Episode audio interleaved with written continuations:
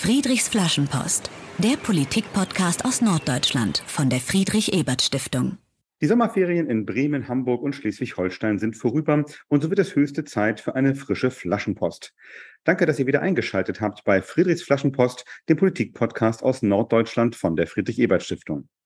Am Mikrofon begrüßt euch nach der Sommerpause ebenso wie vorher Dietmar Molthagen von eben jener Friedrich-Ebert-Stiftung. Und ich begrüße nicht nur euch zu dieser Podcast-Folge, sondern ganz besonders den Bremer Innensenator Ulrich Meurer. Schön, dass Sie heute unser Gast sind, Herr Meurer. Herzlich willkommen. Ja, hallo. Ulrich Meurer ist jetzt nicht irgendein Innenpolitiker, sondern der dienstälteste Innensenator oder Minister, wie es in den meisten Bundesländern heißt, in ganz Deutschland. Seit Mai 2008 kümmert er sich um Sicherheit und Ordnung in Bremen. Zuvor war er auch äh, elf Jahre Staatsrat beim Bremer Justizsenator und apropos Justiz, er ist gelernter Jurist und kam während seines Jurastudiums in den 1970er Jahren nach Bremen. W wann ist denn genau Ihr 50-jähriges Bremen-Jubiläum? Äh, ich bin 1972, ja. Ich ja also in diesem Jahr, ehrlich gesagt. Ja, das ist richtig. Ja. Das muss 72 gewesen sein. Ich habe in Marburg angefangen und bin dann zur Errichtung der neuen Universität nach Bremen umgesiedelt. Also, also wer von euch Ulrich Meurer zum 50-jährigen Bremen-Jubiläum gratuliert, dieses Jahr ist das richtige Jahr.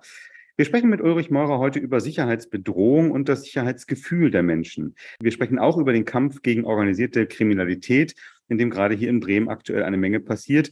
Und wie immer wollen wir auch wissen, was ihn persönlich antreibt und warum er auch äh, bei den kommenden Bürgerschaftswahlen noch nicht ans Aufhören denkt. Ja, legen wir los. Sicherheit ist ja immer so ein sensibles Politikfeld, denn einerseits geht es um schlimme Dinge, also etwa die Bedrohung durch Kriminalität, im schlimmsten vielleicht, schlimmsten Fall vielleicht sogar die Bedrohung durch Krieg, aber auch um etwas schwer Fassbares wie das Sicherheitsgefühl der Menschen. Die ganz große Sicherheitsfrage unserer Zeit ist nun äh, sicherlich für die meisten Menschen weit außerhalb von Bremen, nämlich der russische Angriff auf die Ukraine vor ja ziemlich genau einem halben Jahr. Viele Menschen haben seitdem verständlicherweise Angst. Jetzt mal äh, wirklich auf, auf Bremen bezogen äh, gefragt, hat denn dieser Angriffskrieg in der Ukraine die Sicherheit auch der Bremerinnen und Bremer irgendwie verändert? Ich glaube, dass man äh, dieses Thema ernst nehmen muss wobei also die konkreten Auswirkungen also auf Bremen sehr überschaubar sind, weil wir sind ja nicht im Kriegsgebiet und dennoch werden wir gefragt, wie viele Bunker haben wir und äh, die Antwort ist natürlich, wir haben keine mehr. Mhm. Und, äh, aber ich glaube, man muss die Lage etwas weiter auch öffnen, um zu sehen, dass wir eine Vielzahl von ernsthaften Themen haben, die die Bevölkerung bewegen. Äh, das Klima, Klimawandel, Klimakatastrophen, äh, die Ereignisse im Ahrtal sind noch sehr präsent, ja. wo man gesehen hat, äh, welche Probleme wir haben in unserer Sicherheitsstruktur. Und wir sehen heute aktuell Brände in vielen Bundesländern aufgrund der Trockenphase.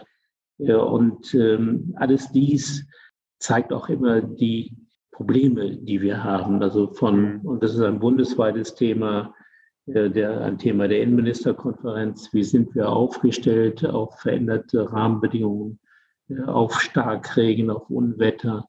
Was ist äh, bei großen Bränden? Sind wir ausreichend versorgt mit Löschkapazitäten aus der Luft? Alles Dinge, die viele Jahrzehnte nicht so im Fokus standen. Äh, und da sind wir eigentlich dran, dass wir uns systematisch anschauen, wie sieht die Struktur unserer Stadt aus, wo sind neuralgische Punkte, wie sind die Einrichtungen, die wir für die, ja, für die Infrastruktur benötigen, gesichert, äh, was passiert hier bei Starkregen, bei Hochwasser. Ich sage mal auch solche Dinge einfach, wenn man mal einige Tage keinen Strom hat, dann hat man natürlich auch schon ein Problem, wie betankt man Streifenwagen oder Feuerwehrfahrzeuge, weil alle unsere Tankstellen äh, sind elektrobetrieben. Das heißt, ohne elektrische Pumpen äh, gibt es kein Diesel und kein Benzin. Das heißt, man braucht Tanklager und andere Dinge mehr. Äh, und ähm, das ist das Thema, was uns sehr bewegt. Wie bereiten wir uns auf diese schwierigen Zeiten vor? Und da muss sehr viel passieren. Es reicht nicht aus, dass wir jetzt wieder äh, Sirenen aufbauen wie in den 50er Jahren, sondern da müssen wir auch sagen wir mal, unsere äh, Kommunikationstechnik äh, völlig neu denken, weil man sieht ja am Beispiel A-Teil, dass diese tollen Systeme alle nicht sehr praxistauglich sind. Ja. Und insofern ist das ein, ein großes Thema, ja. was wir mit vielen auch dann diskutieren müssen. Und wir brauchen auch dafür, wie gesagt, eine völlig andere Vorbereitung. Wir brauchen auch eine andere Ausstattung. Und Personal und Technik sind da auch angezeigt. Sie, Sie, machen gleich in der ersten Antwort ein großes Panorama auf, sowohl was, was Sicherheitsbedrohung angeht. Äh, Sie haben von Waldbränden, aber natürlich auch von, von sowas wie Blackout äh, gesprochen und eben auch schon gesagt, ähm, da ist, ist eine ganze Menge zu tun. Äh, Sie sind da dran als Innenminister von oder Senator von Bremen, aber auch die anderen Innenministerinnen und Minister. Machen wir es nochmal kon konkret für Bremen. Was, was gibt es schon so zwei, drei Maßnahmen, die Sie jetzt schon umsetzen oder die Sie jetzt in Planung haben, um die Sicherheit ähm, in Bremen Bremen zu erhöhen, um diese sicherheitspolitische Zeitenwende, die Herausforderungen, die Sie gerade geschildert haben, dann auch ja oder dafür vorbereitet zu sein? Ja, also wir haben angefangen, wie gesagt, auch die Kommunikationsmedien zu verändern. Das heißt, eine Alarmierung ist heute unter ganz anderen Vorgaben möglich. Das heißt, wir haben viele Mitspieler, die auch in der Lage sind, dann ihre Systeme hochzufahren. Das heißt, wenn man in der Straßenbahn fährt, wird man informiert. Äh, wir haben diese ganzen LED-Anzeigen so geschaltet, äh, dass da auch dann Warnmeldungen auch äh, in breiter Form kommuniziert werden können. Wir arbeiten zurzeit an einem Konzept für die Sicherstellung der wir, Aushalt, Durchhaltefähigkeit unserer Infrastrukturen vieles läuft da inzwischen, weil wir nicht erst seit äh, Ukraine-Thema damit begonnen haben, sondern wir eigentlich schon vor zwei, drei Jahren gesagt haben, eigentlich der Klimawandel wird uns vor solche Herausforderungen stellen, dass wir da dringend äh, investieren müssen. Äh, insofern hat die weitere Entwicklung uns nur darin verstärkt und bestärkt. Hm. Sie haben ja auch schon das Stichwort äh, Personal gesagt. Äh, also es ist auch, besteht auch Personalbedarf. Ähm, kann, man, kann man sagen, so die Gleichung, äh, mehr, Polizistinnen und Polizisten bedeutet auch mehr Sicherheit in Bremen oder ist es ganz so einfach nicht? Ja, also von ich bin dann überzeugter Anhänger davon, dass man polizeiliche Stärke zeigen muss, sonst hat man keine Chance. das gilt bei öffentlichen Auseinandersetzungen ich sage mal, die Bilder sind immer schlecht, äh, wenn nicht ausreichend Polizeikräfte vor Ort sind bei Demonstrationen, wo es zur Ausschreitung kommt.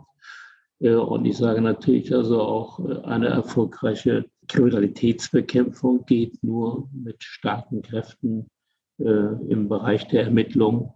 Und insofern ist das mein Ziel, an dem ich schon lange arbeite, die Polizeistärken systematisch voranzubringen. Wir haben klare Zielzahlen. Ist nicht immer ganz einfach, erstens mal das Personal zu finden, auch das Geld dafür. Aber ich glaube, dass ähm, dieser Weg unverzichtbar ist und deswegen werbe ich dafür, dass wir auch in den nächsten Monaten wiederum verstärkt einstellen. Mhm. Wir haben jetzt die stärksten Jahrgänge in der Ausbildung äh, und äh, das ist eigentlich ein sehr positives Signal. Also, liebe Hörerinnen und Hörer, Sie können, wenn Sie Ulrich Maurer schreiben, ihm nicht nur zum 50-jährigen Bremen-Jubiläum gratulieren, sondern gleich auch nochmal eine kleine Bewerbung für die Bremer Polizei beilegen. Äh, Sie sagen, es gibt da feste Zielzahlen. Ähm, die, diese Legislatur, die aktuelle, neigt sich ja so langsam, aber sicher dem Ende entgegen. Haben, haben Sie die selbstgesteckten Ziele für, für diese Legislatur 2019 bis 2023 erreicht oder werden Sie die erreichen, vor aller Voraussicht nach? Ja, es ist so von, äh, unsere Zielzahl heißt äh, für die Stadt Bremen 2900. Aber Polizeibeamte fallen nicht vom Himmel, man kann sie nicht abwerben in anderen Bundesländern, äh, sondern man hat immer nur die Kräfte, die man selber ausgebildet hat. Äh, und eine Ausbildung dauert drei Jahre. Äh, insofern ist das immer ein etwas länger anhaltender Prozess, aber er ist kontinuierlich. Das heißt, mhm. Jahr für Jahr haben wir mehr Kräfte im Dienst. Klar, man wünscht sich natürlich manchmal, dass das alles viel schneller geht, aber es gibt auch Grenzen in der Ausbildung. Wir können nicht so unbegrenzt einstellen. Das geht dann auch zulasten der Qualität. Insofern muss man da auch, wie gesagt, auch schwere Zeiten durchstehen, aber es ist erkennbar, wo wir landen. Und wie gesagt, in der nächsten Legislaturperiode werden wir auch diese 2900 im Kasten haben. Sehr gut. Das Stichwort äh, Kriminalität haben, haben Sie gerade selbst schon angesprochen. Da wollte ich auch gern äh, noch drauf eingehen. Äh, also es gibt ja immer so eine aktuelle ähm, äh, politische, polizeiliche Kriminalitätsstatistik. Die aktuellen Zahlen für das Jahr 2021 äh, haben Sie vor ein paar Wochen vorgestellt. Da konnte man lesen, dass also im Jahr 2021 75.966 Straftaten erfasst worden sind ist jetzt erstmal eine, eine, beeindruckende Zahl, aber so richtig einordnen äh, kann ich sie nicht. Ist es jetzt eigentlich viel oder wenig Kriminalität in Bremen und Bremerhaven, diese Zahl? Ja, also man muss natürlich immer klar sagen, dass die Kriminalität in allen Städten immer natürlich deutlich höher ist äh, als äh, die auf dem Lande. Äh, also Städte sind immer schon Anziehungspunkte von Kriminalität gewesen. Äh, und äh, wenn man sich die Zahlen der letzten zehn Jahre anschaut, sieht man, dass eigentlich die Kriminalität, was mengenmäßig angeht, durchaus rückläufig ist. Äh, es gibt viele Dinge, die haben sich kaum verändert. Also äh, vollendeter Mord und Totschlag, ähm, das ist immer ganz anders als in den Tatort-Krimis. Ähm, wir haben in den letzten zehn Jahren, wenn, wie gesagt, durchschnittlich äh, fünf Tötungsdelikte im Jahr und äh, meistens sind das dann Beziehungstaten, also von, wenn Sie erzählen, wie viele Morde in einer einzigen Tatortserie da äh, vollendet werden. Das ist eine völlig andere Welt. Aber wir sehen natürlich auch, dass wir Bereiche haben, wo es Entwicklungen gegeben hat, die sich verändert haben. Jahrelang war das Thema Wohnungseinbruch ganz prominent besetzt gewesen. Das hat sich weitestgehend entspannt. Äh, dafür hat die Internetkriminalität äh, natürlich einen deutlichen Anstieg äh, gefunden. Und das heißt also, die Betrügereien beim Warenkauf haben inzwischen Größenordnung erreicht. Das war vor zehn Jahren überhaupt nicht denkbar gewesen. Aber es hängt immer damit auch zusammen, dass sich die Handelswege radikal verändert haben. Wir gehen nicht mehr zu in den Einzelhandel, sondern bestellen die Ware Insofern tun sich da neue Felder auf. Ähm, und ähm, ja, darauf gilt es dann immer wieder zu reagieren. Äh, und insofern Arbeit gibt es für die Polizei immer reichlich. Hm. Äh, danke, aber es ist, glaube ich, nochmal ganz, ganz spannend, jetzt auch für uns zu hören, ne, was das an einigen Bereichen die Entwicklung rückläufig ist. Gute Nachricht, äh, Stichwort Wohnungseinbrüche, in anderen ähm, es dafür steigt, Stichwort Internetkriminalität. Aber man jetzt nicht sagen kann, es wird von Jahr zu Jahr immer schlimmer und schlimmer, Nein, hat man ja dieses Gefühl, ne, wenn man, äh, wenn man Nachrichten liest, sondern dass das insgesamt sogar die Kriminalität rückläufig ist. Ja, äh, es gibt ja, deswegen habe ich auch extra dieses Beispiel also von, was ja sagen wir, die gravierendsten Straftaten ansieht, also Mord und Tod Totschlag. Ja, ähm, und wie gesagt, wenn sich da 20 Jahre lang nichts verändert, glaube ich, ist das ein Beleg dafür, dass also zwischen dem subjektiven Empfinden der Bevölkerung äh, und der Realität äh, es erhebliche Divergenzen mhm. gibt. Ja, das, das finde ich ein total spannendes Thema. Also gerade beim, bei, bei der Innenpolitik, bei der Sicherheitspolitik, dass da ja manchmal, äh, oder dass da eigentlich gar nicht so selten, habe ich den Eindruck, dieses Gefühl, das Sicherheitsgefühl auseinanderklafft mit der, mit der Realität. Sie sind dann ja einer von denen, die eben dann darauf pochen und sagen, wie jetzt gerade eben auch, naja, Leute, hat sich aber gar nicht äh, so äh, verschlimmert die Lage, sondern sogar eher verbessert. Trotzdem äh, hilft das ja nicht unbedingt gegen, äh, gegen ein Unsicherheitsgefühl bei den Menschen. Wie, wie hängt denn das eigentlich zusammen, so diese, diese objektive Sicherheitslage von einem Menschen und, und das Sicherheitsgefühl, was jemand hat. Ja, das kann man also wunderbar äh, nachvollziehen äh, am Beispiel unseres Themas Hauptbahnhof. Das ist ja mhm. ein Bahnhof, wie wir viele in der Republik haben, äh, mit Hunderttausenden von Pendlern äh, und äh, Anziehungsort äh, für eine Vielzahl von Personen, die Probleme haben, sage ich mal, so diplomatisch. Äh, und äh, wir haben in diesem Bereich so wahnsinnig investiert. Äh, wir haben für neue LED-Lampen gesorgt, sodass der Bahnhof zu allen Zeiten taghell erleuchtet werden kann. Wir haben eine neue Bahnhofswache gebaut, die man in den 60er Jahren ja, geschlossen hat. Wir haben eine enge Partnerschaft mit der Bundespolizei, die im Bahnhof zuständig ist, geschlossen, zeigen hohe Präsenz. Und wir haben den gesamten Bereich Bahnhofsvorort, Vorplatz mit einer hochauflösenden Kameratechnik überwacht. Oder wird, also dieser Bereich wird überwacht. Und ähm, zusätzlich haben wir Mitarbeiter eingestellt, die rund um die Uhr äh, auf großen Bildschirmen die gesamte Lage betrachten und in der hm. Lage sind, und das ist ihr Auftrag, wenn sich da etwas zusammenbaut, Alarm auszulösen, sodass wir kurzfristig auch dann mit starken Kräften vor Ort sein können. Das heißt, objektiv gesehen äh, ist dieser Ort der am dichtesten kontrollierte Ort in der ganzen Stadt. Es gibt nichts Vergleichbares. Ähm, aber alle sagen mir weiterhin, ich fühle mich da unsicher. Ja. Und das hängt damit zusammen, äh, dass es äh, Entwicklungen gibt. Wir haben schon immer eine Drogenszene gehabt am Bahnhof. Äh, und das hat sich ja, verändert.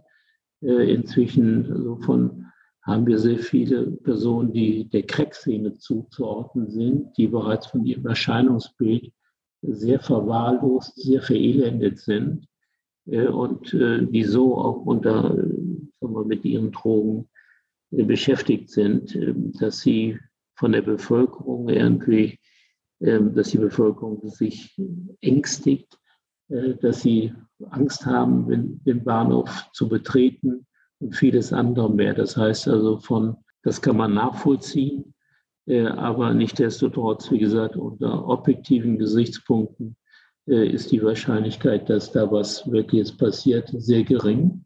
Hm. Äh, aber subjektiv empfinden alle immer noch, weil die Begleiterscheinungen, die natürlich damit einhergehen, es ist teilweise natürlich sehr widerlich dort, wie dass viele Bereiche irgendwie verwahrlost sind äh, und Müll und äh, es ja, wird ja. also von viele negative Erscheinungen tragen mit dazu bei, dass dieser Eindruck entsteht. Und wie gesagt, deswegen ist das eine dauerhafte Baustelle, wofür versuchen einerseits mit starker Polizeipräsenz, jetzt gerade im Sommer, äh, die Lage da zu kontrollieren. Aber es ist uns natürlich auch klar, dass wir massiv mit Sozialarbeit und Betreuung da hineingehen, weil Sonst, äh, wie gesagt, das Problem ist mit polizeilichen Maßnahmen alleine nicht zu lösen. Äh, guter Punkt, glaube ich auch nochmal, ne, dass eben jetzt äh, Sicherheit auch nichts ist und äh, vor allem auch das sozusagen der, der Wohlfühleffekt an einem Ort wie dem Hauptbahnhof jetzt auch nicht allein Aufgabe der Polizei, sondern dass da viel zusammenkommen muss. Ähm, Sie haben schon gesagt, äh, das Sicherheitsgefühl äh, hängt stark eben auch so von, von äußerem Eindruck ab. Ne? Wenn, wenn da natürlich Menschen, denen es sehr elend geht, in meinem Blickfeld sind, äh, ist das was anderes, als wenn ich äh, äh, wohlgenährte, zufriedene Menschen um mich herum habe. Sie, Sie sagen ja auch immer wieder in Interviews, vielleicht äh, kommen jetzt, blicken wir ein bisschen weg vom Hauptbahnhof, mehr so in die Stadt hinein. Sie sagen oft in Interviews, Bremen müsse sauberer werden. Ist, ist, ist das so ein, so ein Ansatzpunkt, auch das Sicherheitsgefühl der Leute zu stärken? Und, und was, was kann, was können können Sie eigentlich, also Ihre Behörde, Ihre Leute eigentlich für, für Sauberkeit in Bremen tun und was, was müssen vielleicht auch da andere tun? Ja, normalerweise würde man ja vermuten, dass wir sagen, damit haben wir gar nichts zu tun. Also mhm. von, es ist ja nicht die, die Aufgabe der Polizei, äh, den Müll in dieser Stadt zu beseitigen.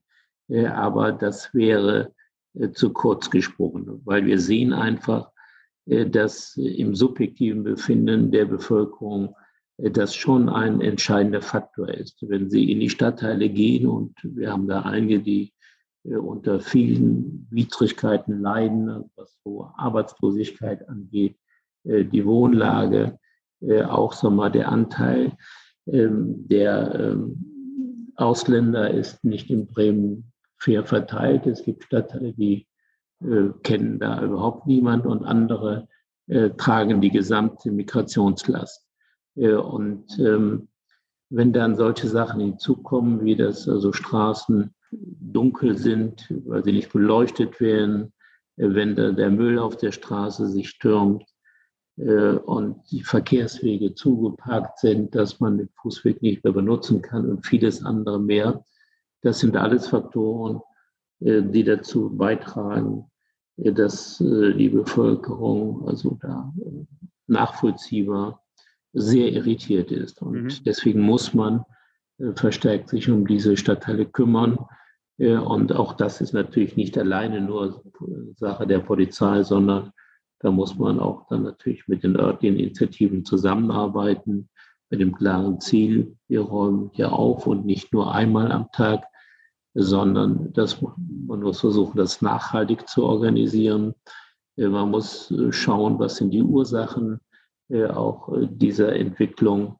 Wir schauen uns die Wohnungen an, also wenn sie überbelegt sind oder vermüllt. Das ist auch eine staatliche Aufgabe, sich darum zu kümmern und das nicht einfach so dem freien Markt zu überlassen, äh, dass da nun wirklich Leute in großer Anzahl untergebracht werden zu horrenden Mieten äh, in erbärmlichen Verhältnissen. Hm. Auch das ist so ein Thema, äh, wo wir gesagt haben, da sind wir für mit dabei und wir organisieren diese Prozesse. Äh, und insofern ist Sicherheit heute etwas mehr als nur äh, Kriminalitätspolitik, sondern auch Ordnung, Sauberkeit äh, ist ein ganz wichtiger Faktor. Mhm. Vielen Dank. Wenn man, wenn man Ihnen so zuhört, merkt man, äh, dass Sie durchaus dieses äh, vernetzte Denken praktizieren, ne, dass eben äh, Innenpolitik, Sicherheitspolitik eben viele Anknüpfungspunkte auch an andere Politikbereiche hat, sei es eben Stadtreinigung, sowas, sei es aber natürlich auch Soziales, solche Fragen ähm, oder natürlich auch Stadtentwicklung, Stichwort eine Verteilung von Menschen mit sozial, also eine gute soziale Mischung in, in allen Stadtteilen. Vielen Dank für den ersten Teil des Gesprächs zur Sicherheitslage im Land Bremen. Ulrich Meurer, Senator für Inneres in Bremen. Nun soll etwas äh, mehr um Sie selbst gehen äh, und um Sie ein wenig näher kennenzulernen, spielen wir jetzt Friedrich fragt. Das spielen wir mit jedem Gast hier. Das ist also das Spiel mit den Entweder-Oder-Fragen und Sie antworten spontan und ohne große Erklärung. Ich weiß, das ist immer schwierig für Politiker, aber Sie, Sie schaffen das bestimmt. Los geht's. Ähm, die Sommerferien liegen ja gerade hinter uns äh, und ich weiß, Sie waren auch so kürzlich im Urlaub. Äh, wenn Sie in Urlaub fahren, eher so ans Meer oder in die Berge? Also dieses Mal in die Berge, weil meine Frau aus den Bergen kommt und äh, das ist immer eine Freude für sie. Äh, sie sind geborener Westerwälder und jahrzehntelanger Bremer. Essen Sie jetzt äh, Stand heute lieber Fisch oder lieber Fleisch? Weder noch. Weder noch, okay, vegetarisch. vegetarisch. Okay, das ist äh, sehr gut, sehr gute Antwort. Äh, wenn Sie mal Freizeit haben, zu Hause Füße hochlegen und ein Buch lesen oder Fernsehen oder äh, raus und das mit Freunden unternehmen?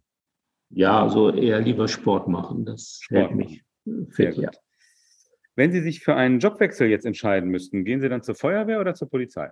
Ja, vor den Ferien wäre ich noch zur Feuerwehr gegangen, aber äh, nein, also von es sind beide Bereiche, äh, die ich sehr gerne mag und ich fühle mich da immer sehr wohl.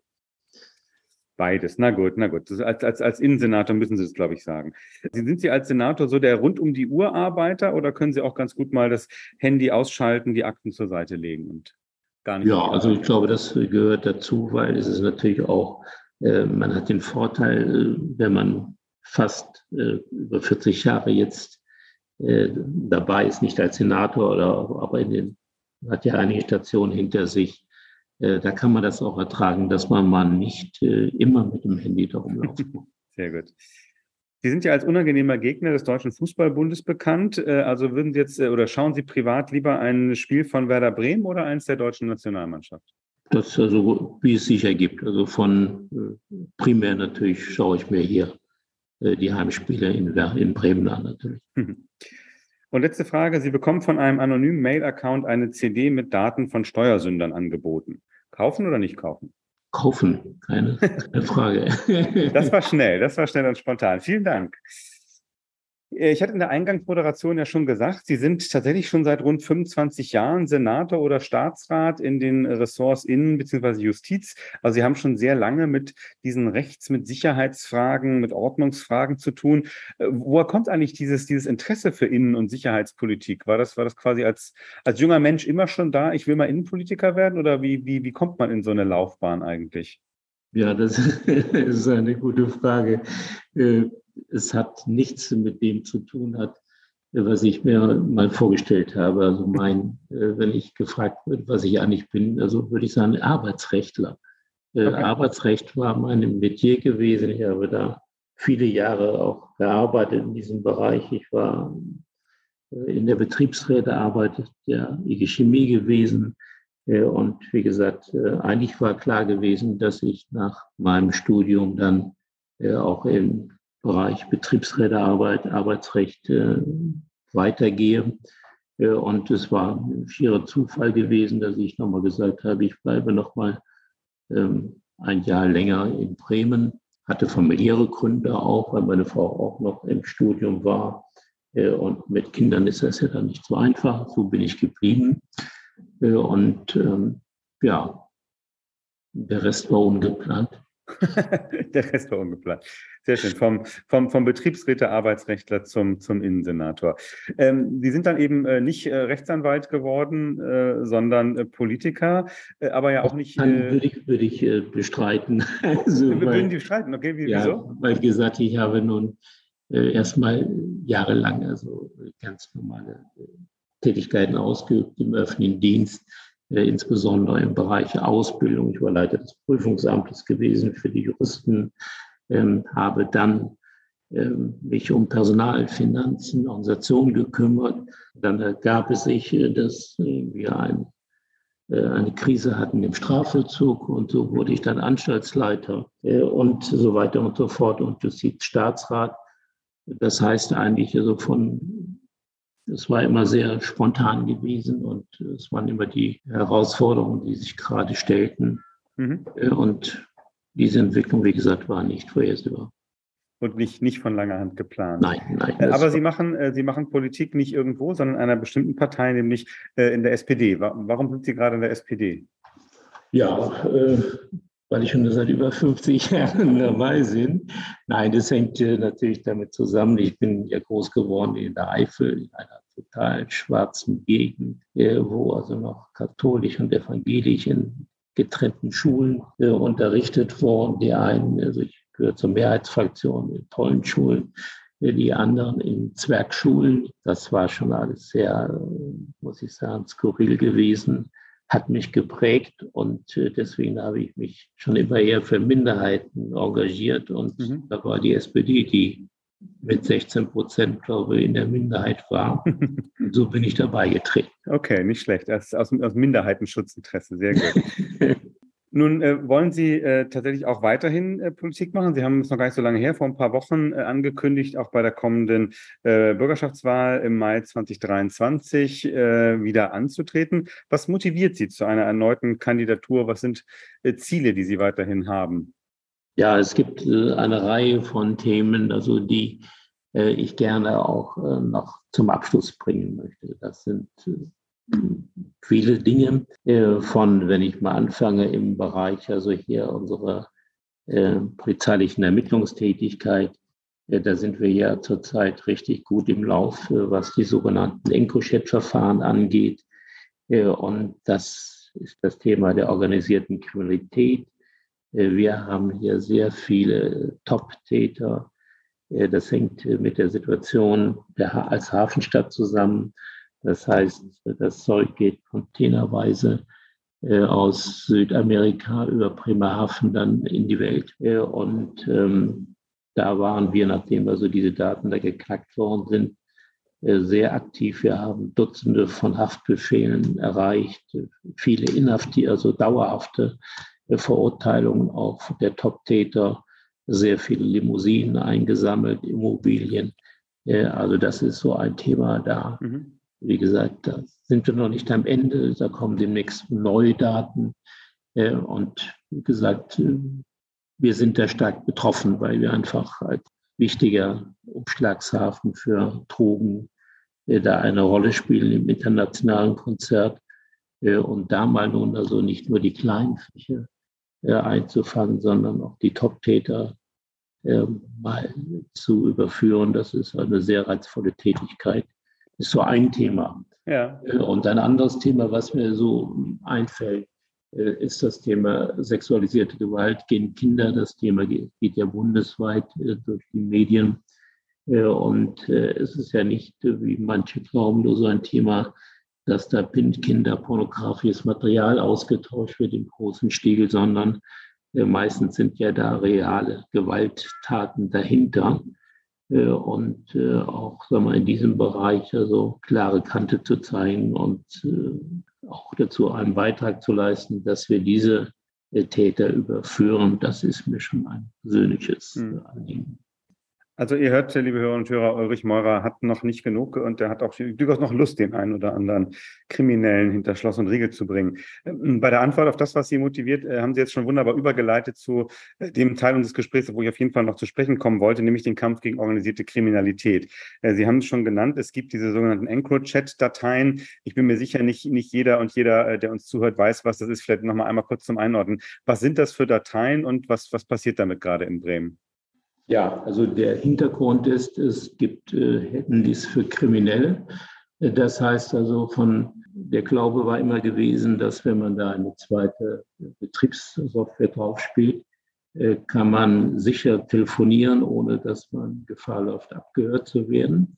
Äh, und die französischen Sicherheitsdienste haben so eine Firma dann letztlich geknackt äh, haben die Daten ausgelesen äh, dem BKA zur Verfügung gestellt. Und das waren 4000 äh, Personen gewesen, äh, die praktisch mit dieser Kommunikation diese Geschäfte abgewickelt haben. Das heißt also. Überwiegend Drogengeschäfte habe ich Alles ist vorwiegend ja. im Drogenbereich bei uns. Das heißt also, das Zeug wird containerweise bestellt und das erfolgt telefonisch. Und man spricht dann über die Preise und wo geliefert wird und wann.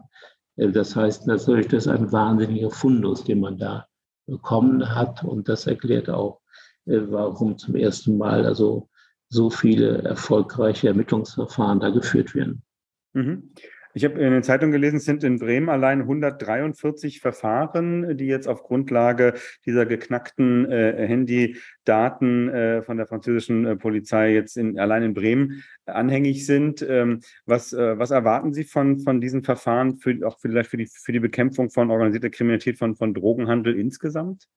Ja, also äh, ich sage mal, wenn ich mir die Verurteilungspraxis der Gerichte anschaue, äh, dann ist das schon äh, sehr beeindruckend. Hohe Haftstrafen, 10, 12 Jahre sind die Regel. Ähm, klar, also von es wird natürlich dann wieder Nachfolger geben, die in diese Geschäfte mit einsteigen. Ähm, das heißt, wir werden uns da nicht hinlegen können danach. Äh, aber ich sage mal, dass wir überhaupt mal die Chance haben, dank dieser Daten, sonst wäre das nie möglich gewesen, diese ganzen Strukturen zu erkennen, äh, und wie gesagt, es ist ja auch ein ernsthaftes gesellschaftliches Problem, weil es sind ja viele involviert. Also von, äh, wenn man diese Umsätze tätigt, äh, braucht man viele, die mitarbeiten, die dafür sorgen, dass im Hafen die Container an der richtigen Stelle platziert wird. Man braucht andere, die dazu beitragen, dass die Container dann irgendwie auf wundersame Weise aus dem Hafengebiet herauskommen. Die weitere Verteilung muss organisiert werden. Das Geld, was man realisiert, muss gewaschen werden. Das heißt also auch, äh, das ist wie bei der Mafia. Hm. Da sollte man sich nichts vormachen. Und wie gesagt, davon haben wir in der Bundesrepublik reichlich. Hm. Es ist ja dann, also dieses ganze, äh, ganze äh, Beispiel der EncroChat-Dateien dann ja auch ein schönes Beispiel für, für äh, gute Zusammenarbeit, oder? Also Sie sagen, die französischen Sicherheitskräfte haben ja. die mal entschlüsselt. Das Bundeskriminalamt hat es dann äh, bekommen von den Franzosen, aber auch eben an die Landespolizei Bremen weitergegeben. Also kann man sagen, ist ein Beispiel dafür, dass der viel gescholtene Sicherheitsföderalismus äh, in Deutschland dann da auch mal funktioniert hat? Ja, ich sage mal, aber ich sage mal, ohne die Unterstützung unserer befreundeten Sicherheitsorgane wäre das alles nicht möglich gewesen. Also die Franzosen meinen Sie? Ja, also ja. in der Bundesrepublik haben wir so etwas, hätten wir das nie hinbekommen. Okay, na gut. Gut, dass wir in der EU äh, unter anderem mit den Franzosen zusammen sind. Ähm, Sie hatten ja auch schon angedeutet, das ist vielleicht auch mal die, eine Chance, äh, an, an die großen Fische äh, ranzukommen, äh, die, die Verfahren, die jetzt, jetzt gerade laufen. Wie, ähm, das ist ja auch organisierte Kriminalität insgesamt ist ja auch schon ein großer Sorgenpunkt für viele Bürgerinnen und Bürger. Das ist ja auch so ein Thema, wo viele den Eindruck haben, Mensch, da ist der Staat doch eigentlich irgendwie machtlos und das äh, kann man doch gar nichts machen. Äh, also Sie haben aber berechtigte Hoffnung, dass man da tatsächlich zumindest in diesem Fall dieses spezifischen Drogenrings oder wie immer man das nennen will, dann tatsächlich auch mal äh, einen ordentlichen Sicherheitsschritt vorankommt, sage ich mal. Ja, also jedenfalls äh, die ersten Ergebnisse sind äh, beeindruckend. So etwas, muss ich sagen, habe ich mir schon immer mal erträumt. Äh, und, äh, Mussten Sie erst gesagt, 14 Jahre Senator sein? ja, und es stehen weitere Datenbanken äh, an zur Auswertung. Äh, also wir nehmen da erstmal Fahrt auf und wie gesagt, die, ein Ende dieser Entwicklung ist nicht absehbar. Das klingt doch eigentlich gar nicht so schlecht. Schlussfrage für diese Sendung. Ähm, wir bitten alle unsere Gäste am Ende des Gesprächs eine Flaschenpost an die Zukunft zu schreiben.